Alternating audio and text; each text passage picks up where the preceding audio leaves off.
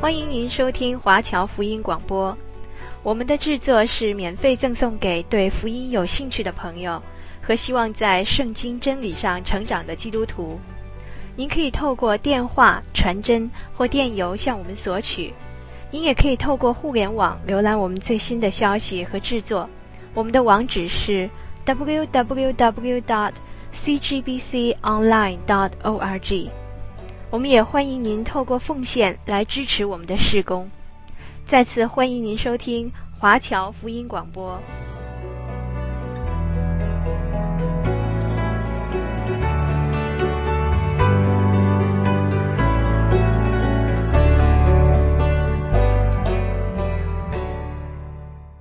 知道五月呢是温馨的是，呃有母亲节，呃很多的家庭呢都会在五月的时候呢，好像特别的感受到亲情的温暖啊，啊、很多人呢都在预备着，甚至呢，我想大家也都看到很多广告了啊，好像现在在这个到了母亲节的时候啊。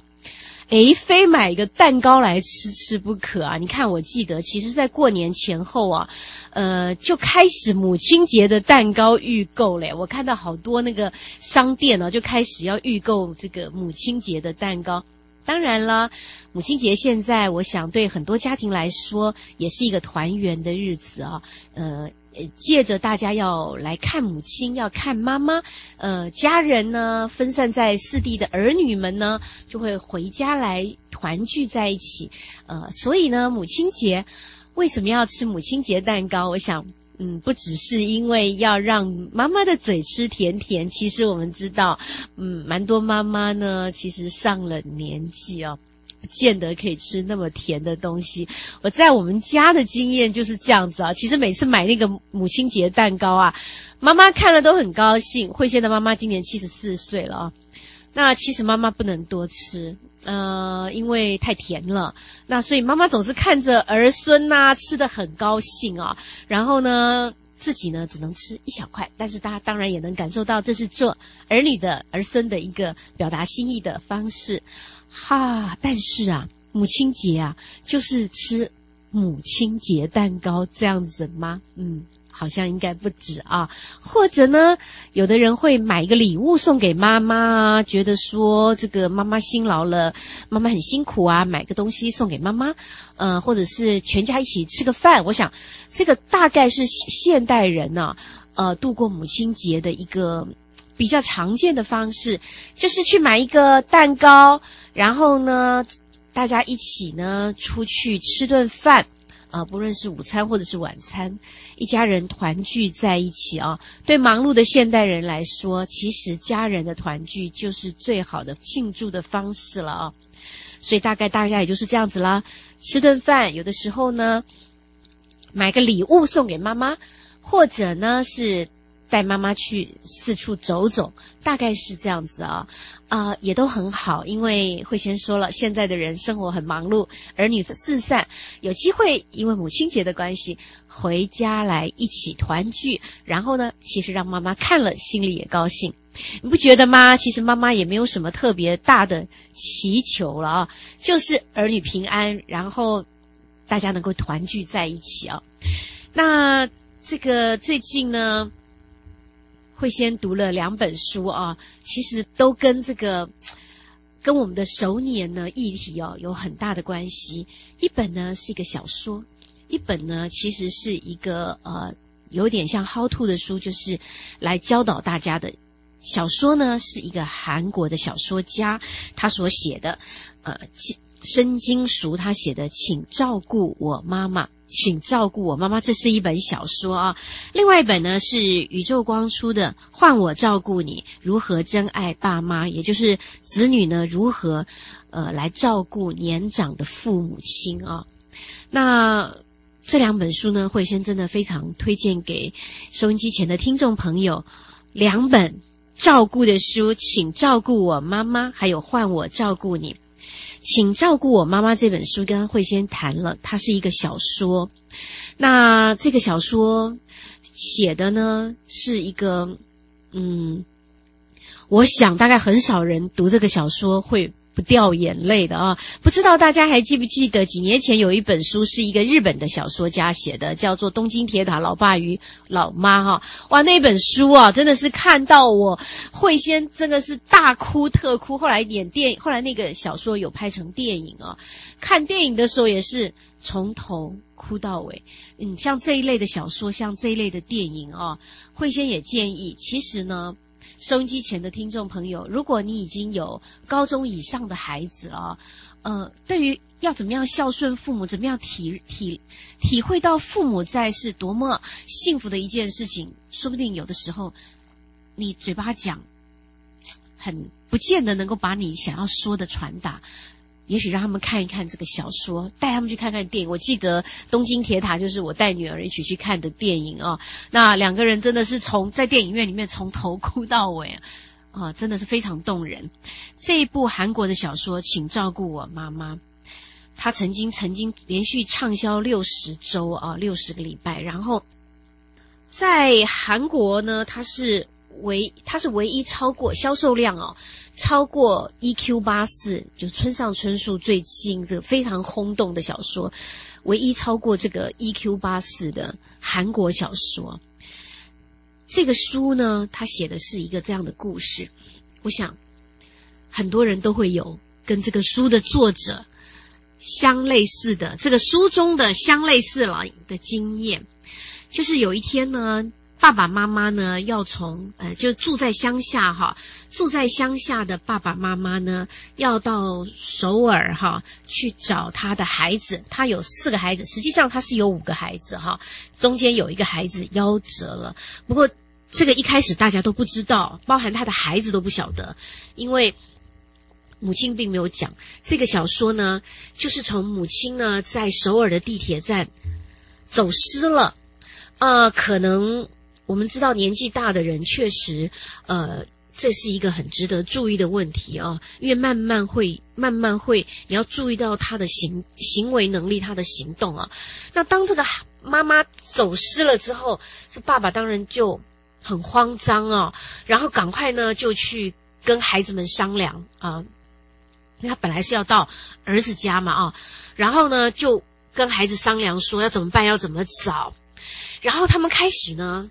就要写一个寻人启事，因为妈妈掉了嘛，你你就要写一个寻人启事。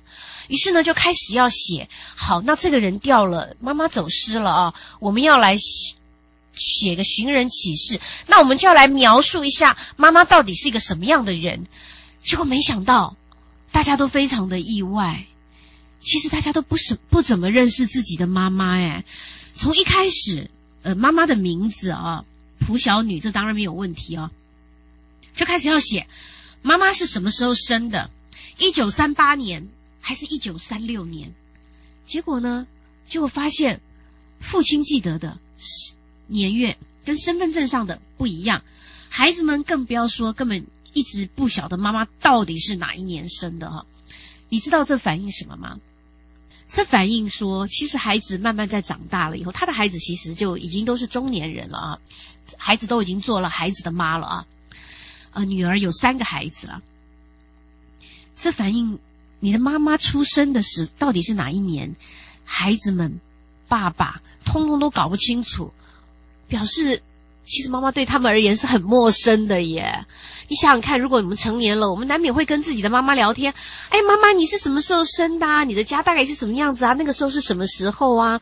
呃，像慧仙的妈妈是一九三七年生的，我记得印象很深刻，因为那个呃，对日抗战刚开始嘛啊。不过我妈妈是在台湾出生的啊，那这个一就会去聊。你做儿女的当然是会去跟父母聊，尤其当你长大了以后，你会跟父母聊他成长的背景啊。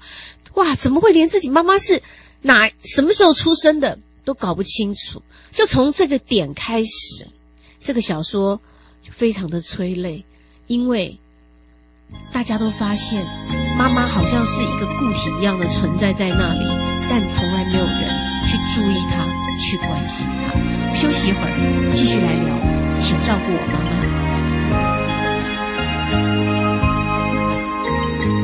迎着风霜，脚步凄凉，浪子在。异乡，受尽创伤，历经沧桑，想起我的娘，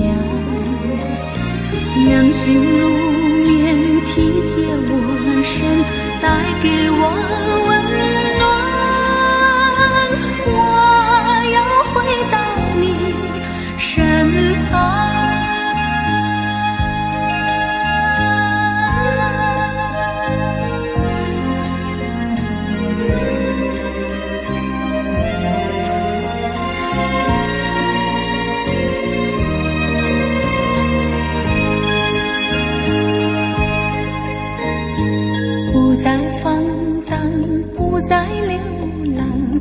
要回家乡，重新做人，重新做事，安慰我的娘，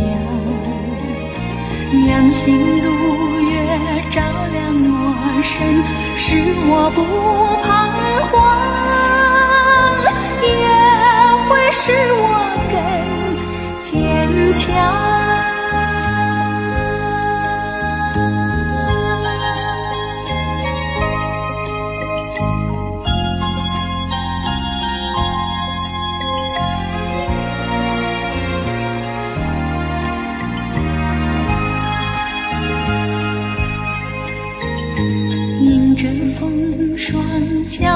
凄凉浪子在异乡受尽创伤历尽沧桑想起我的娘娘心如棉体贴我身带给我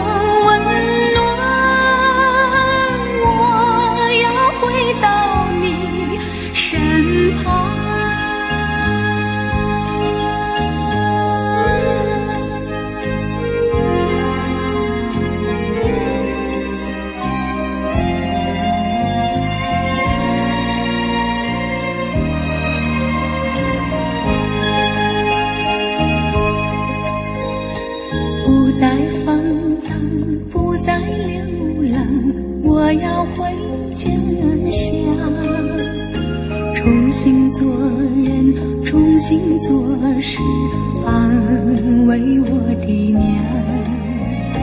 娘心如月，照亮我身，使我不彷徨，也会使我更坚强。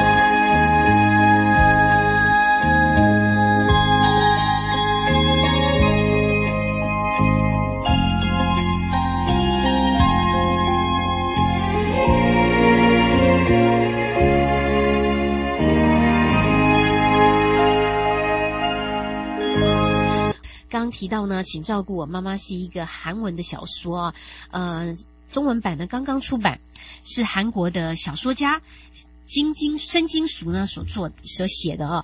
那刚提到就是说，妈妈呢跟爸爸一起从乡下来首尔找孩子，然后爸爸因为一向就是走路走得很快，然后一直往前冲，也不管妈妈，也不管后面的老伴在哪里哦，所以就因此这样子呢，后来呃，妈妈在这个首尔的地铁站。走丢了，走丢了之后呢，家人就开始要找他，要找他就要开始写一个寻人启事，要写寻人启事，就发现大家对这个妈妈还真的不是很了解，呃，他连他出生在什么时、什么哪一年都搞不清楚。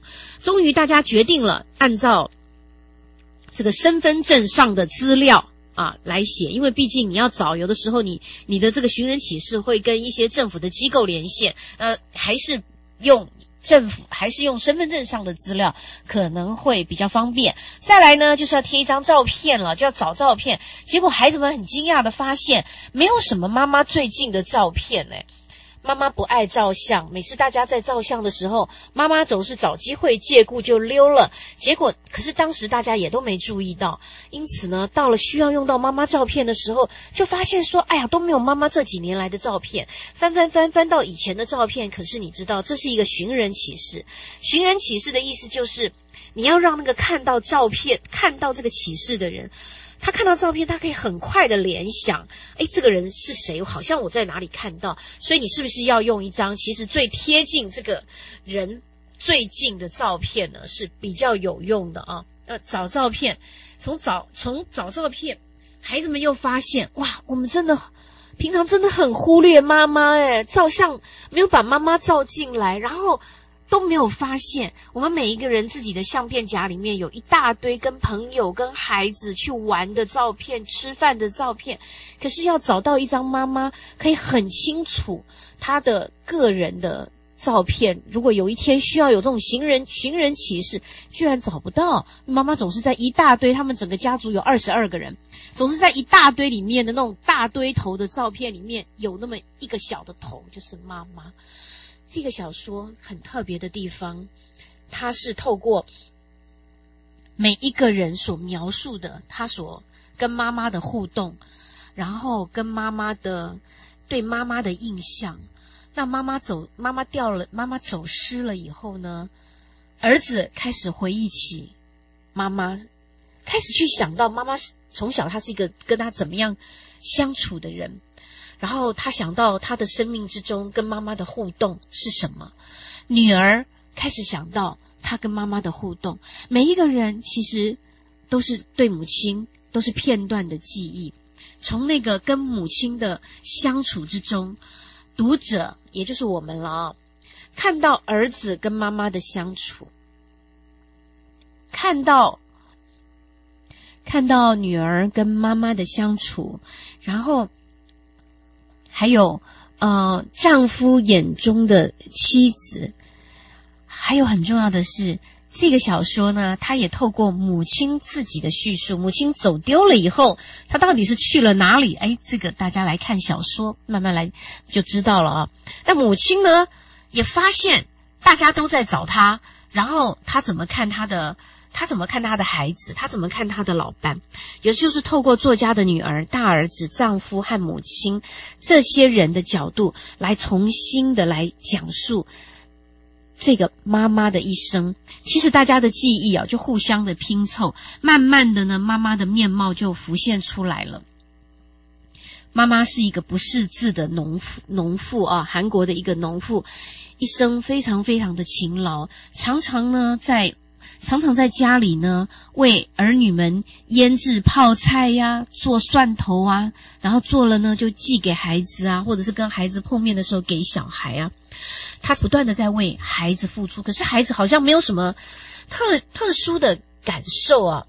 在这个寻人启事啊登出来之后呢，有一天呢，它里面突然有人来敲门，诶。新居然是一个呃，有点类似孤儿院的教养院的一个人，他来为什么呢？他看到寻人启事，他很担心。哦，这个爸爸才知道，过去很长的一段时间，他的妻子每个月都会有点认认识我们的那个认养儿童啊，在这个每个月都会呃这个捐款。一笔钱，然后在育幼院里面，在孤儿院里面，其实有认养了一个，有认养了孩子啊。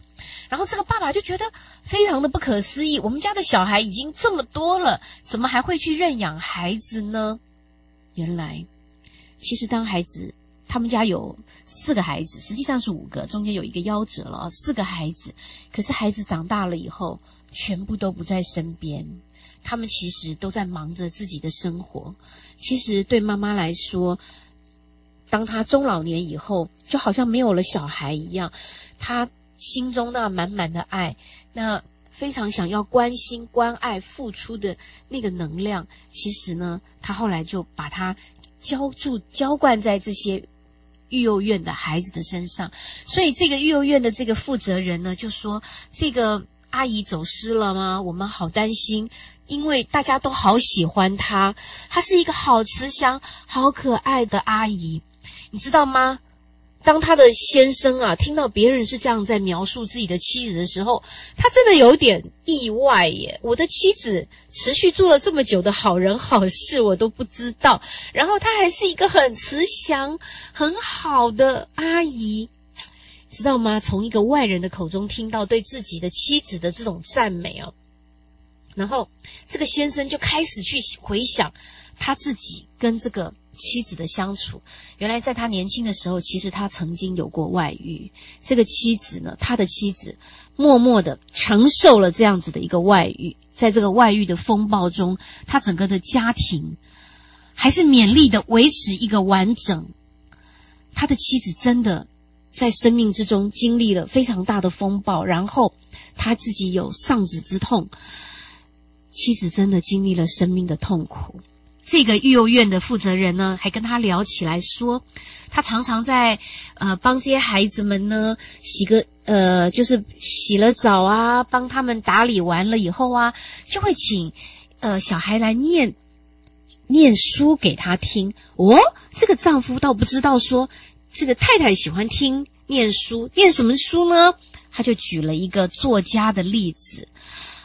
原来那个是他自己的女儿哎，这个这个书里面的这个女儿，她所设定的角色就是一个作家啊。那但是因为她的母亲是一个不识字的人，所以她也不知道，她总觉得她写的东西其实妈妈也看不懂，也不了解啊。可是妈妈其实呢，都会请育幼院里面的那些呃小孩读，他们就是有有有有上小学嘛啊，念。女儿的作品给他听，你知道他多么多么的想要进入他孩子的世界。他的女儿是一个小说家，然而他因为不识字，他没有办法懂女儿的那个世界。他非常的以他女儿是一个小说家为骄傲，可是他不懂那个世界。可是女儿没有住在一起啊，所以。也不知道女儿有没有想过要把自己的作品念给母亲听啊？这个或许很多的孩子不见得会想要去跟母亲或是跟父母分享自己的工作，可是他请育幼院的比较大一点的孩子念他的小说。我想这个读到这个地方，大概很多人都会开始去回想自己的生活。作为儿女，我们跟父母有多少的分享？我们愿意，我们愿意。我们的父母，我们的妈妈进入到我们的世界吗？我们常常觉得，哎呀，你不懂啦，你老古板啦，你不知道啦，现在怎么样怎么样？我的工作你不了解啦。也许我们常常就是用这么一句话去打发了父母想要参与我们的世界，想要进入我们的生活的那一份爱。我这个当然不不是每一个人都是小说家，可是我们的世界。容纳多少，能够让妈妈进来多少，这真的是一个值得思考的问题。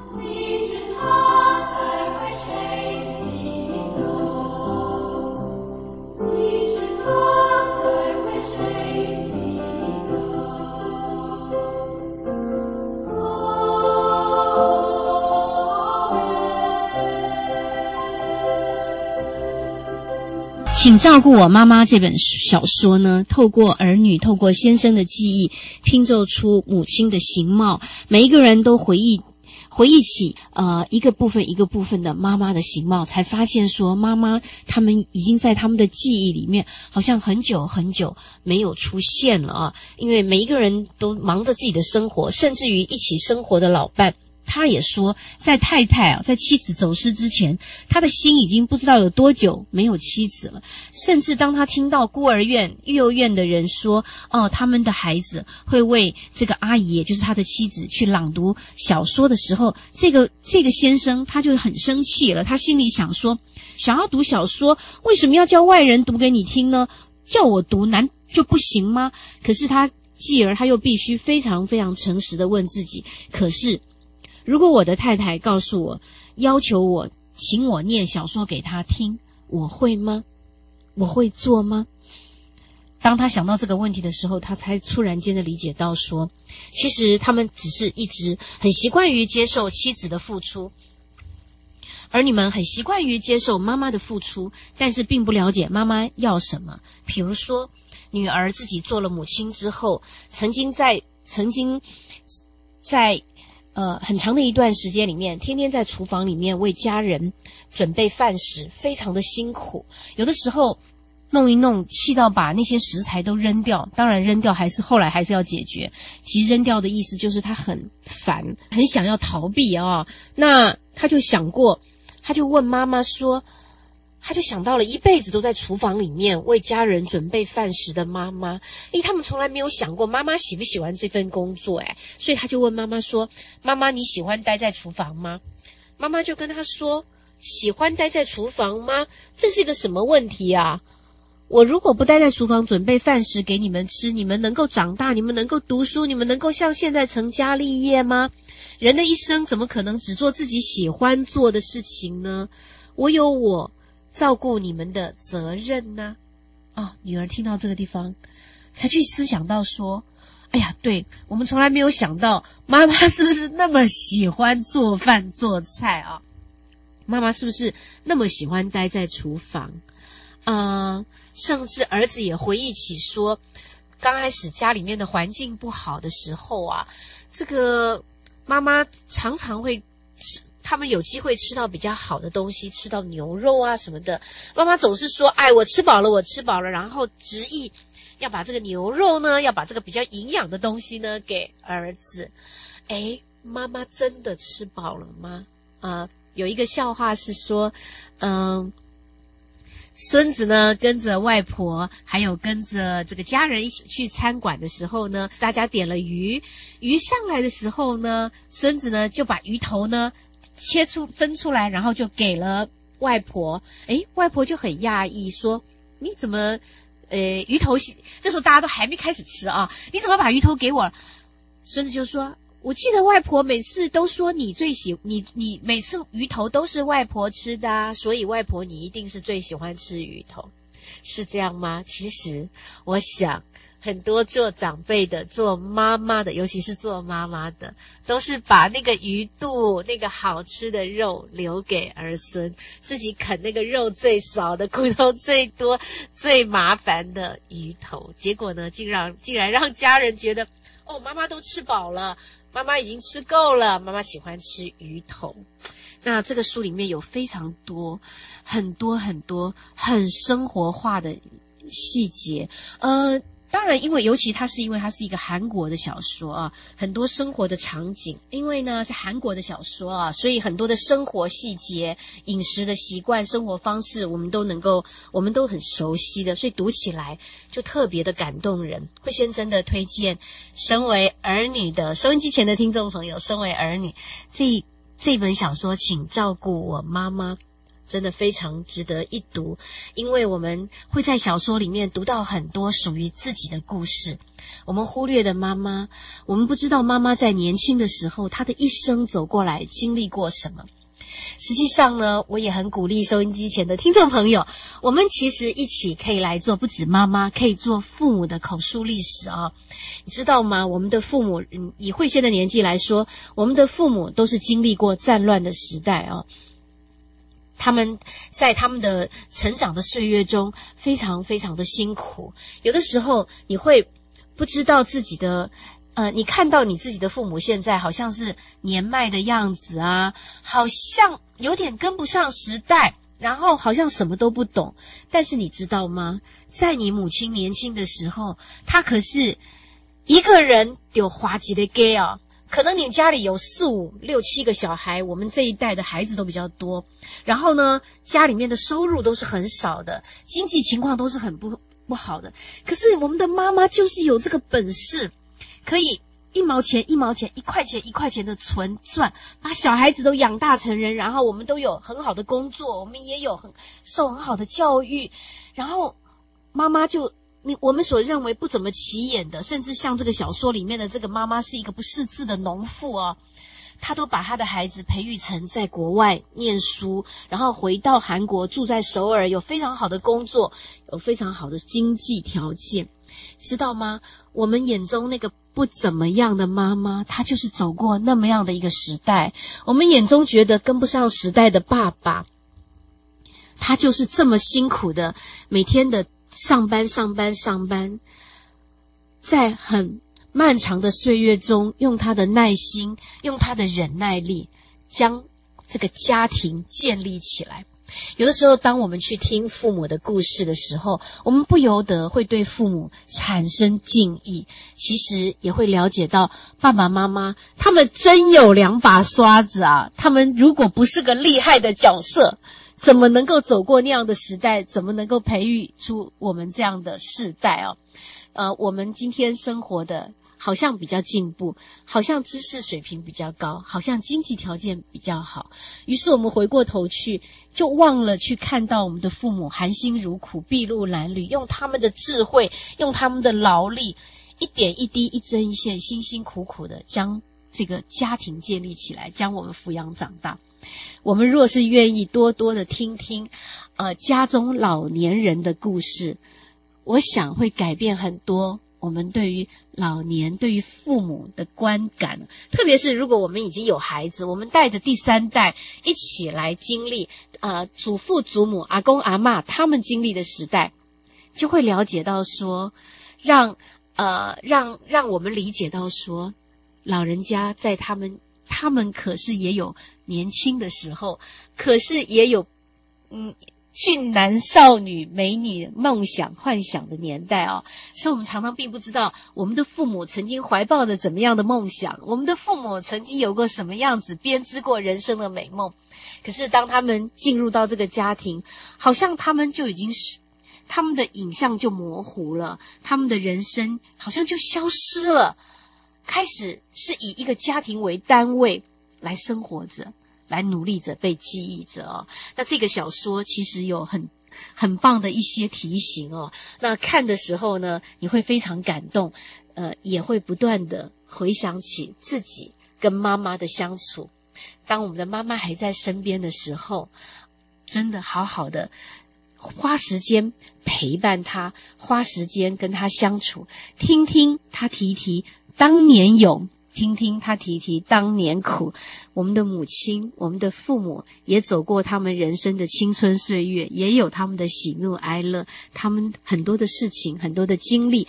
当我们做儿女的，愿意去跟他们分享，其实就是他们最大的安慰了啊！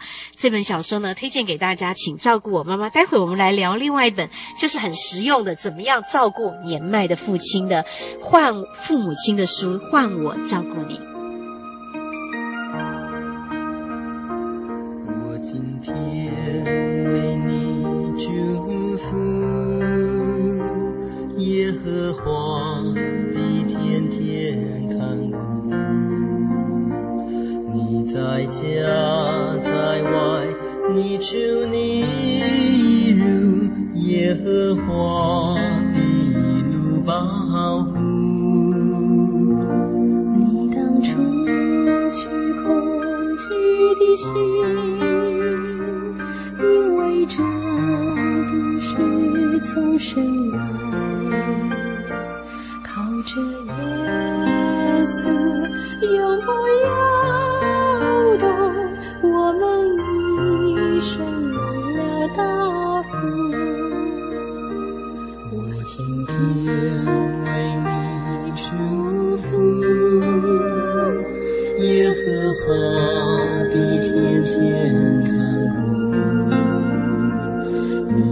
家在外，你出你入，耶和华必一路保护。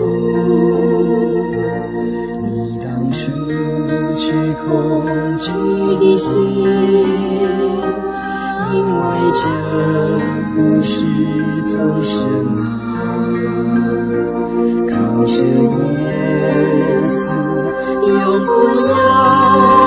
摇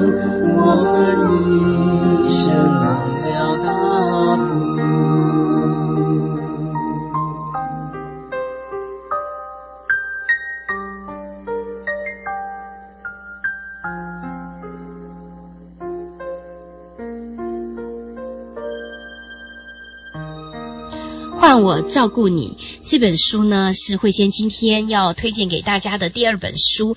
那这个书呢，它是从圣经的角度啊来谈子女如何面对父母的老年，如何的照顾父母。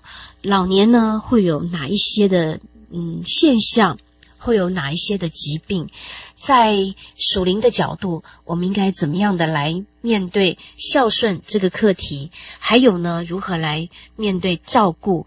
那这个书的作者他是教授、治疗师的身份哦，而且很多年呢，他在安养机构工作，呃，亲身呢也经历过他的岳母患有阿兹海默症，就是他有呃学术的论证。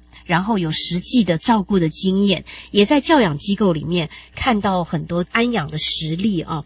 那所以他写的这本书呢，呃，是非常具有实用价值。会先这些年关注这个熟年的问题、老年的问题，当然很重要的是，一个是呃，我们都会老，然后台湾呢已经是一个高龄化的社会，呃，可是我们对于老年的安养以及照护的。嗯，很多的政策，还有一些机构，目前还有很大的努力的空间。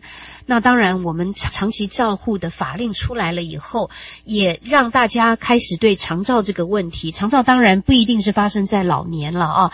可是呢，老年毕竟是占一个最大的比例，也开始去思考说，从在家庭的角度，在社区的角度，在机构，在国家哈，怎么样的来一共同的来面对。呃，人口老化的这个议题啊，在照顾这个父母的老化的过程里面啊，有一些非常大的一个挑战。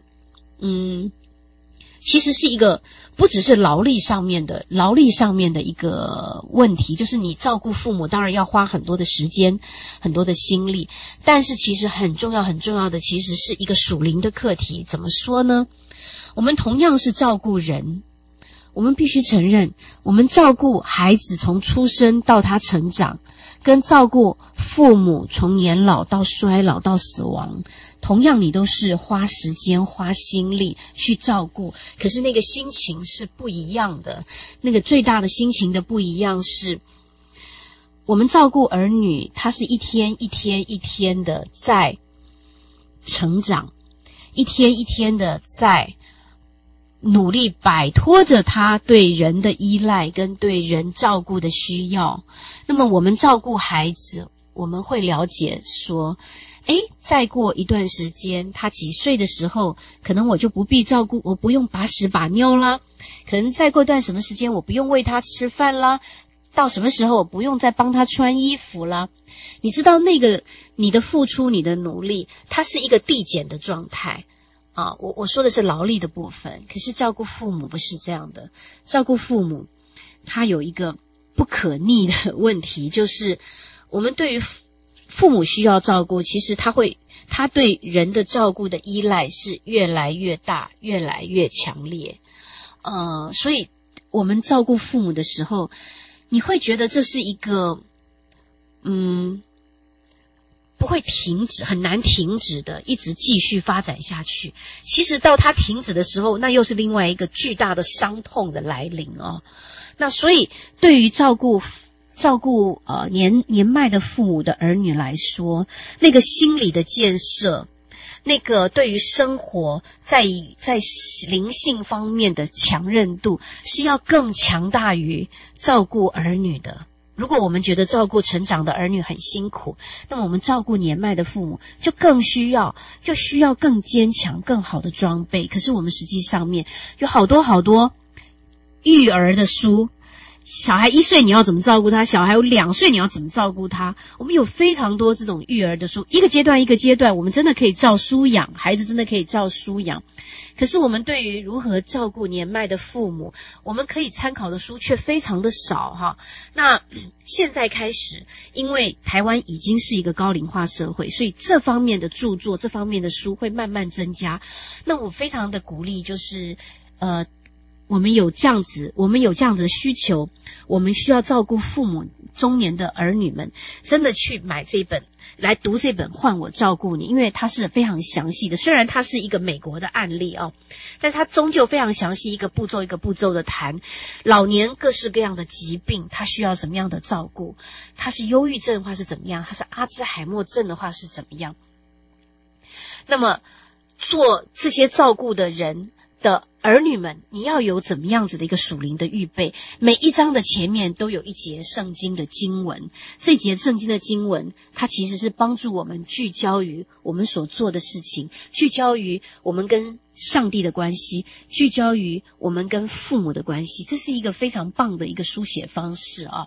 那我相信，随着未来老年照护越来越需要的时候，我们这一方面的书会越来越多。那特别是从呃一个基督徒的角度，从一个属灵的观点来看照顾父母这样的书，就尤其是难得啊。那在市面上有关照顾呃照顾老年的书哈，当然也有，比如说照顾老年的百科全书，但是呢，从圣经的角度来说的比较少。在这个作者他有提到，就是说在照顾这个年迈的双亲的过程里面呢。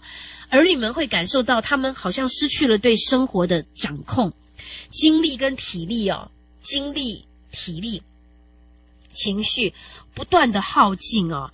然后，可是呢，最可怕的是，就像慧仙刚刚所讲的，你付出了庞大照顾的代价之后呢，好像没有办法得到那个 feedback。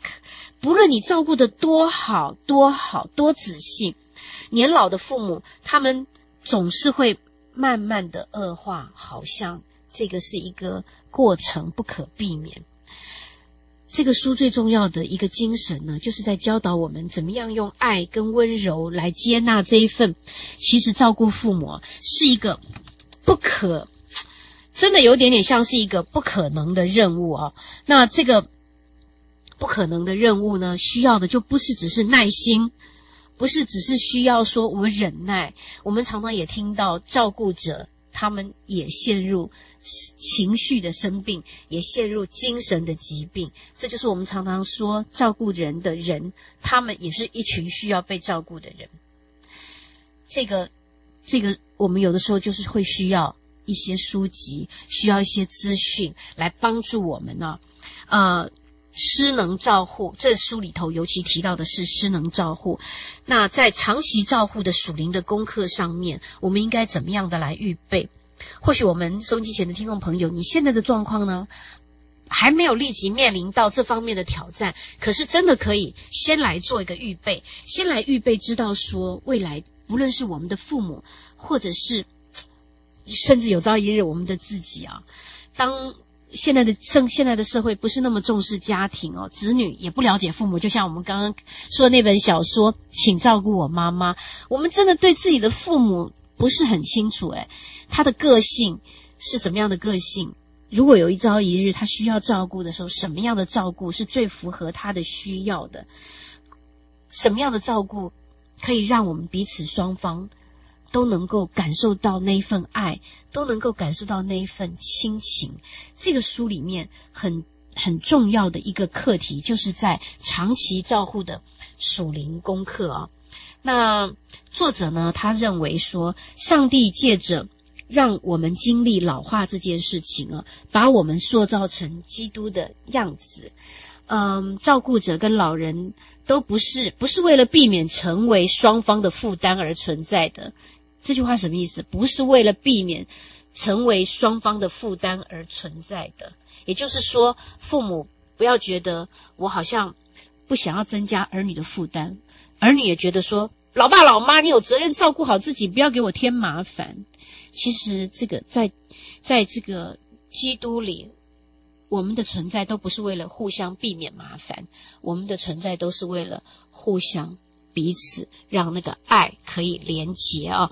那这个书当然，我期望就是说用这样子的一个写作架构，未来可以出呃比较就是台湾式的啊。呃，为什么？因为这后面有许多的有关社会福利或是政府的法令等等。说实在话，可能就是用。呃，还是需要用到台湾的例子，实际的现况哦，会比较的切合大家的需求。然而呢，这一本从属灵的角度，从老人、老年人的需求角度，从做儿女的心情、体力、精神出发的三方面都顾及到的一本。照顾年迈父母的书，我觉得是非常具有实用跟参考价值的。今天呢，今天慧仙的节目里面呢，呃，介绍了两本书，请照顾我妈妈，从小说的角度来提醒我们认识为我们付出一生的母亲，换我照顾你，从呃实际的。安养的角度、照护的角度，来帮助我们怎么样可以对年迈的父母亲提供更好的照顾。希望这两本书都对大家有帮助。今天的节目就到这边喽，谢谢大家的收听，我们下个礼拜同一时间再会喽，拜拜。他奇妙的手常抚慰着我，领我走向光明，奇妙的恩典有得着美好的新生命，我永远歌颂，我永远赞美你那奇妙的双手。啊，主，你那奇妙的双手。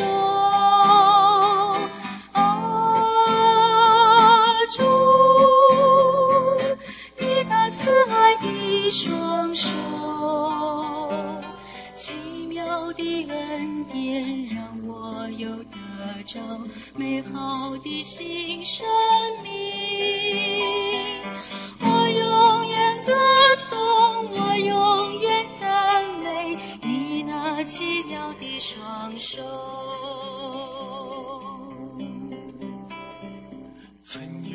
一双手，叫盲者聪明。生命见光焕然一新，他奇妙的手常抚慰着我，领我走向光明。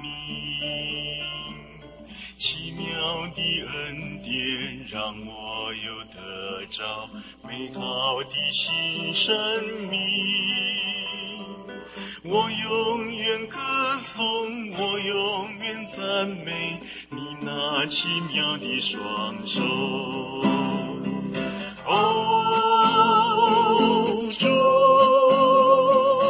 你那奇妙的双手。哦，主，你那慈爱的双手。奇妙的恩典让我有得着美好的新生命。我永远歌颂，我永远赞美你那奇妙的双手。曾有一